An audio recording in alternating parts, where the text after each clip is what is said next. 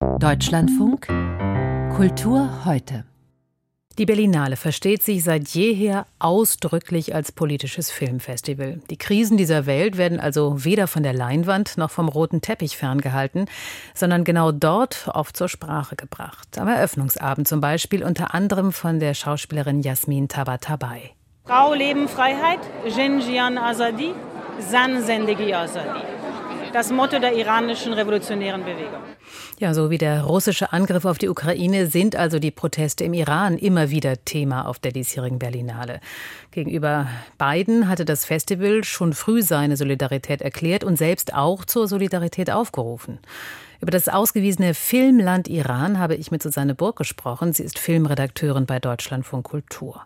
Vom Eröffnungsabend vor einer Woche haben wir gerade schon eine Stimme gehört und am Wochenende haben dann nochmal Dutzende Filmschaffende auf dem roten Teppich ihre Solidarität mit den Protestierenden in Iran zum Ausdruck gebracht. Wie werden solche Aktionen auf dem Filmfestival denn wahrgenommen? Wie wird das diskutiert? Ja, es gab auch ein Panel mit iranischen Filmschaffenden im Exil lebenden und darunter auch die Schauspielerin Melika Farutan. Und sie wies eben genau darauf hin, Solidarität auf dem roten Teppich, das ist schön und gut, aber Proteste im Iran seien doch ungleich gefährlicher und diese Proteste hier sichtbar zu machen, das sei auch die Aufgabe von Exil-Iranern und Iranerinnen. Naja, und die Filme können eben auch dabei helfen. Ja, und die Filme, das Filmland ist ja stark eigentlich auf allen Filmfestivals vertreten. Das sieht man aber auch seit Jahren immer wieder auf der Berlinale. Da denken wir einfach mal nur an die Goldenen Bärengewinner Mohamed Rasulov und Jafar Panahi. Beide sind ja erst vor kurzem aus dem Evin-Gefängnis in Teheran entlassen worden. Wie steht es um die filmische Präsenz des Filmlandes Iran in diesem Jahr bei der Berlinale?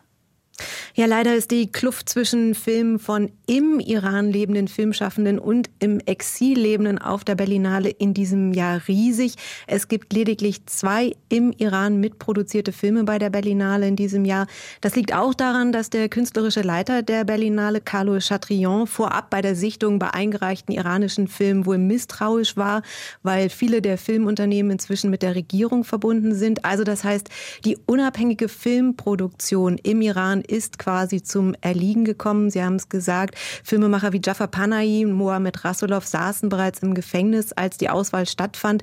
Und der Leiter der in Teheran ansässigen Vertriebsgesellschaft Iranian Independence, Mohamed Atabay, hat im Branchenmagazin Variety gesagt, dass die fast 50-prozentige Inflation und die strengen Zensurvorschriften im Iran jeden inzwischen davon abhalten, in einen Film zu investieren und dass es viele Filmschaffende gibt, die versuchen auszuwandern.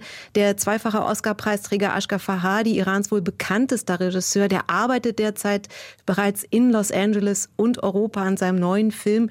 Und daher ist es nun so, dass gerade die Exil-Iraner und Iranerinnen in diesem Jahr eben präsenter sind im Programm der Berlinale.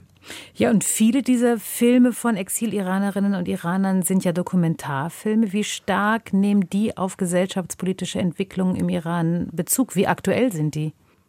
Sehr stark, sehr aktuell. Mehrere Filme erzählen von Haft, Folter und Gefängniserfahrung. Da ist zum Beispiel Mirans Tamadons Dokumentarfilm Where God Is Not, der in der Reihe Forum läuft.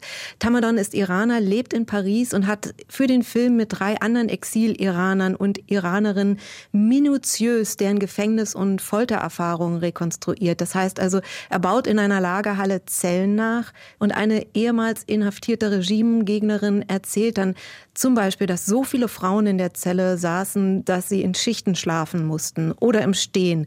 Und wenn sie dann auch noch über die Schikane spricht, kommen die Erinnerungen hoch. Das sieht man, die Traumata. Und das ist wirklich sehr eindrücklich. Oder es gibt einen anderen Film, Sieben Winter in Teheran, der den realen Fall der jungen Iranerin Rehane Jabari erzählt, der 2007 begann, als die 19-jährige Rehane ein Geschäftstreffen mit einem neuen Kunden hatte. Der versuchte sie zu vergewaltigen und sie erstach ihn in Notwehr. Sie landete im Gefängnis und weil der Mann aber ein ehemaliger Geheimdienstmitarbeiter war, begann dann ein Schauprozess, der schließlich mit der Hinrichtung von Rehane endete. Und dieser Film legt viel über die Mechanismen Mechanismen des iranischen Justizsystems offen. Und ich habe auch mit der Regisseurin des Films gesprochen, mit der Deutschen Steffi Niederzoll. Sie zieht dann auch ganz bewusst den Bogen zu den massenhaften Verhaftungen von Protestierenden im Iran heute. Ich hoffe, dass der Film zeigt, dass es auch ein System dahinter gibt dass das, was Rihanna passiert ist, jetzt den Demonstranten passiert. Erzwungene Geständnisse zum Beispiel, die dann zu einer Todesstrafe führen. Das sagt also die Regisseurin Steffi Niederzoll. Und das ist auch einer der Filme, der erschreckende Einblicke in das politische System gibt, gegen das so viele Menschen seit Monaten im Iran protestieren. Sieben Winter in Teheran heißt der Film. Meine Kollegin Susanne Burg hat ihn und andere Filme über den Iran auf der Berlinale gesehen.